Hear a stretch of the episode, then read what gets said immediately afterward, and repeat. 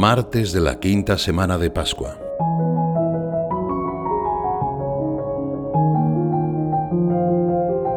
Quienes conocieron de cerca al beato Álvaro del Portillo cuentan que encarnaban muy bien aquellas palabras de San José María recogidas en forja. Característica evidente de un hombre de Dios, de una mujer de Dios, es la paz en su alma. Tiene la paz y da la paz a las personas que trata. Se trata de un deseo de todos los corazones, alcanzar la paz, no vivir en la incertidumbre, estar convencido de que no hay tristezas que no tengan consuelo. Sin embargo, no es fácil hacerlo. Siempre hay asuntos que no funcionan, limitaciones con las que hemos de convivir, sucesos que parecen irremediables. Para tener una paz duradera y darla a los demás, cuentan nuestros esfuerzos, pero lo más importante es encontrar en Dios su fuente inagotable. La paz que nos ofrece el mundo es una paz sin tribulaciones. Nos ofrece una paz artificial, una paz que se reduce a tranquilidad.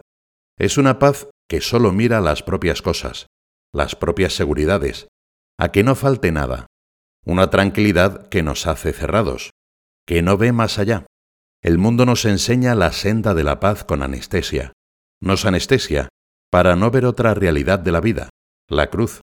Por eso, San Pablo dice que se debe entrar en el reino del cielo pasando por muchas tribulaciones, pero se puede tener paz en la tribulación. Por parte nuestra, no. Las tribulaciones existen. Un dolor, una enfermedad, una muerte. La paz que da Jesús es un regalo es un don del Espíritu Santo. En el trato con el Señor es donde encontramos la seguridad del alma que necesitamos para nosotros y para los demás. Solo Él tiene la clave. Todos los sueños de felicidad se colman en Cristo. También nosotros anhelamos esa paz que se difunde naturalmente, porque transmite el modo más real de ver las cosas, con la mirada de Dios.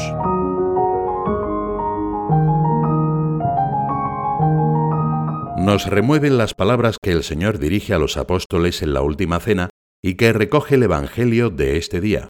La paz os dejo, mi paz os doy. No la doy yo como la da el mundo, que no tiemble vuestro corazón ni sea cobarde. ¿Qué inquietudes nos hacen perder la calma? ¿Qué provoca que nuestro corazón tiemble o flaquee?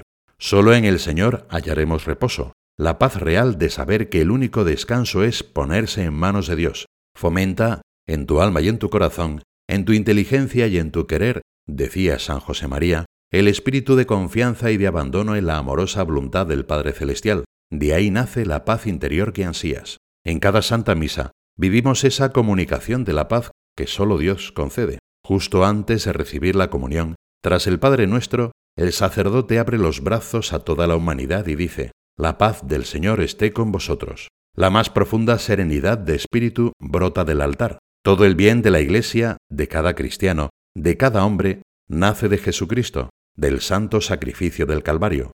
Un cristiano que viva unido a la misa, que viva unido al corazón de Jesús, no puede tener otras metas. La paz en la sociedad, la paz en la Iglesia, la paz en la propia alma, la paz de Dios que se consumará cuando venga a nosotros su reino. Escribía San José María, Yo tengo pensamientos de paz y no de aflicción, declaró Dios por boca del profeta Jeremías. La liturgia aplica esas palabras a Jesús porque en él se nos manifiesta con toda claridad que Dios nos quiere de este modo. No viene a condenarnos, a echarnos en cara nuestra indigencia o nuestra mezquindad. Viene a salvarnos, a perdonarnos, a disculparnos, a traernos la paz y la alegría. Santo Tomás de Aquino explica, tomando la lista que ofrece San Pablo, sobre los dones y los frutos del Espíritu Santo, que quien vive en caridad permanece en Dios y Dios en él. De ahí que la consecuencia de la caridad sea el gozo, mas la perfección del gozo es la paz, y a la vez esta implica que no seamos perturbados por las cosas exteriores, y que nuestros deseos descansen en una sola cosa. Por eso, después de la caridad y del gozo se pone, en tercer lugar, la paz, que nos facilita poner en primer lugar al Señor y apartarnos de lo que nos aparta de Él, en la vida interior, la iniciativa depende de Él y de su gracia. Al mismo tiempo, con su ayuda podemos fortalecer nuestra correspondencia, nuestra lucha personal. Me escribe Sicop, mi gozo y mi paz. Nunca podré tener verdadera alegría si no tengo paz. ¿Y qué es la paz? La paz es algo muy relacionado con la guerra. La paz es consecuencia de la victoria. La paz exige de mí una continua lucha. Sin lucha, no podré tener paz. San José María enseñaba que la paz es consecuencia de la guerra, pero no de una guerra cualquiera, sino principalmente de la que se mantiene con uno mismo, desechando el egoísmo, trabajando los propios deseos para que sean más parecidos a los de Jesús, concentrando nuestras fuerzas en extender el bien, etc. En definitiva, luchar para llevar a cabo lo que agrada a Dios, ganando espacio a lo que nos aparta de Él. Para tener paz y para darla en cierto sentido, hay que conquistarla poco a poco. Podría decirse que cuando uno está en guerra con el mundo, no está en paz consigo mismo. Siempre están los hombres haciendo paces y siempre andan enzarzados con guerras, porque han olvidado el consejo de luchar por dentro, de acudir al auxilio de Dios, para que Él venza, y conseguir así la paz en el propio yo, en el propio hogar, en la sociedad y en el mundo.